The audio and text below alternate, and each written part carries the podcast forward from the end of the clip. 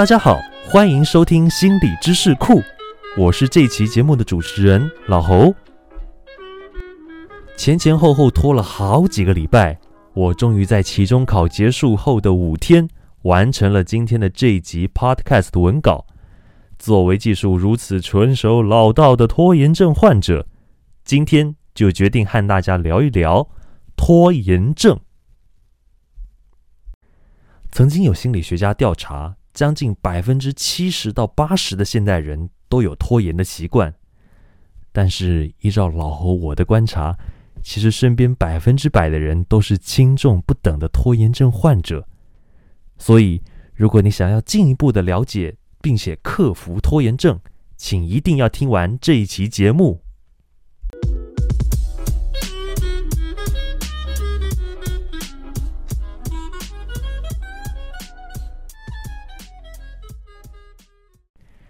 今天的节目虽然介绍拖延症，但是绝不拖泥带水，只分成两个部分。首先，我们聊一聊什么是拖延症，再来我们谈一谈。怎样解决拖延症？首先，我想我们得先给拖延症下一个稍微明确一点的定义。现在，请各位先跟我想象一下这样的一个情境：有一天晚上，你走进一家书店，看到书架上摆着最新一期出版的畅销书，它可能是成功学也好，或者是一本历史类的、科普类的书籍也好，总之，它让你产生了一种想象。想象你把它读完了以后，这些知识会成为改造你大脑的一种成分，于是你能够口若悬河、滔滔不绝的在和人吃饭的时候谈起这些道理。因为这种憧憬，你把它买了下来。结果买回家之后的这几年，你一次都没有看，每看到它一次，你就觉得心生罪恶。你或许有过同样或者是类似的经验，而这个。就是拖延症的一种典型。在上述的这个案例当中，我们可以注意到拖延症有几个关键。首先，得是你认识到这件事情很重要，或者是你很憧憬这件事情，所以你很想完成这件事。但是等到你安排好了以后，却又往往做不到这件事，于是你产生罪恶感，产生焦虑。注意到了没有？拖延症它并不是许多坊间伪心理学、伪管理学书上写的，是一种时间管理问题。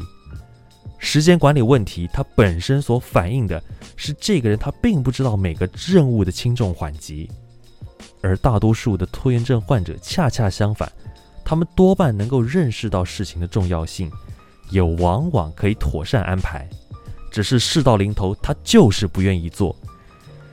如果一个人他不能认识到别人交到他手上的事情有着重要性，那就不是拖延症了，那可能是不要脸。真正的拖延症是一种综合了动机和情绪的心理感受。这也是为什么许多拖延症患者他读了番茄钟工作法这一类的工作管理书籍，依然没有效果的原因。因为即使钟响了，他还是不愿意干活儿。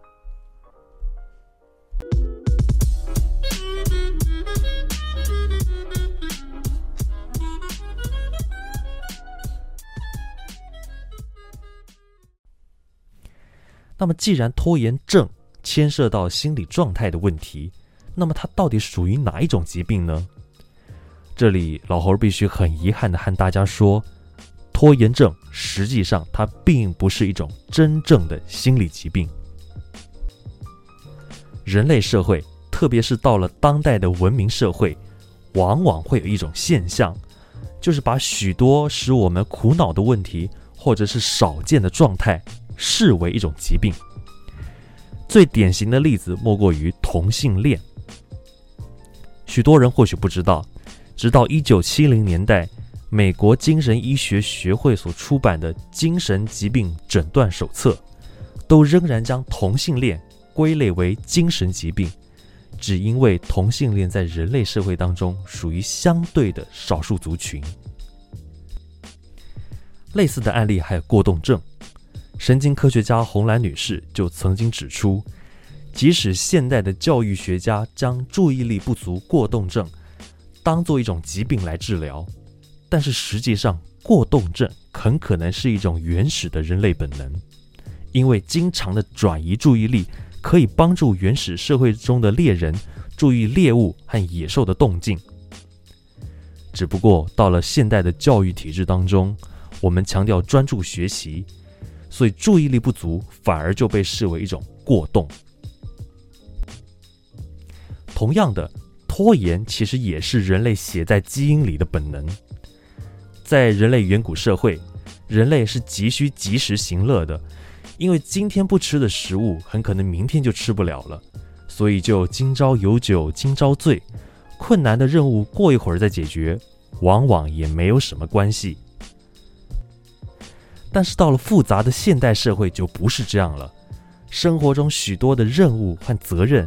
都是在整个社会体系的与期待下的不得不为，完成了之后也无法获得立即的快感。如果人们此时还不能够获得适时的鼓励，当然就会选择能拖就拖，选择能让自己稍有快感的事物去完成。所以总结一下，拖延本质上是一种复杂的心理状态，但是它又并不全然是一种病。这时候你一定会想，可是拖延这个状态确实给我带来了不少麻烦，我还能怎么解决它呢？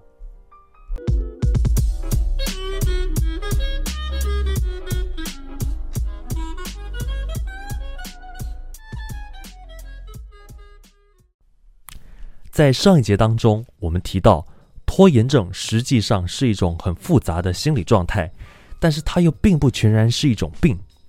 更令人苦恼的是，它似乎是一种人类与生俱来的本能，我们好像很难解决它，该怎么办呢？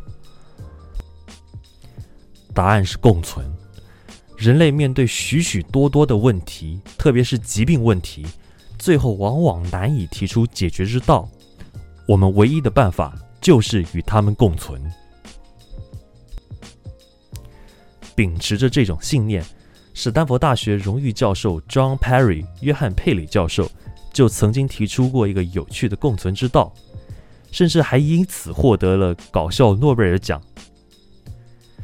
佩里是史丹佛大学学术地位很高的一位教授，但他自己却是一位严重的拖延症患者。为此，他提出了一个重要的解决方法：结构性拖延。所谓结构性拖延的意思是。如果你有一件非做不可的事情，你就再去找许多重要的事情来搭着一块儿做，因为反正你会拖着那件重要的任务，不如就把拖延掉的时间用在其他的事情上。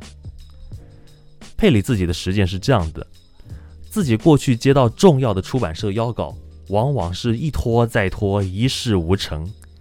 但他使用了结构性拖延法之后，每当接获邀稿，就故意拖着不写。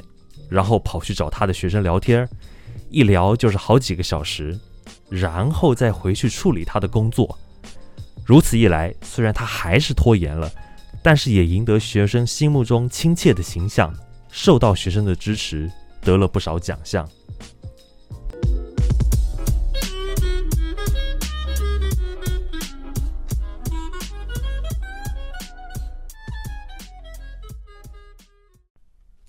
最后结束之前，来帮大家做个总结。拖延症并不是时间管理问题，而是心理层面上的复杂现象。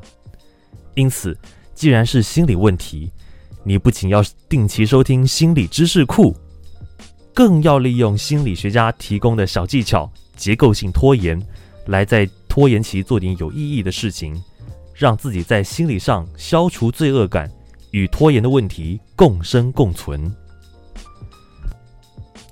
好了，今天说了这么多，希望大家对于拖延症都有更深入的认识，也希望大家在日常生活中加以实践，不再受到拖延症的困扰。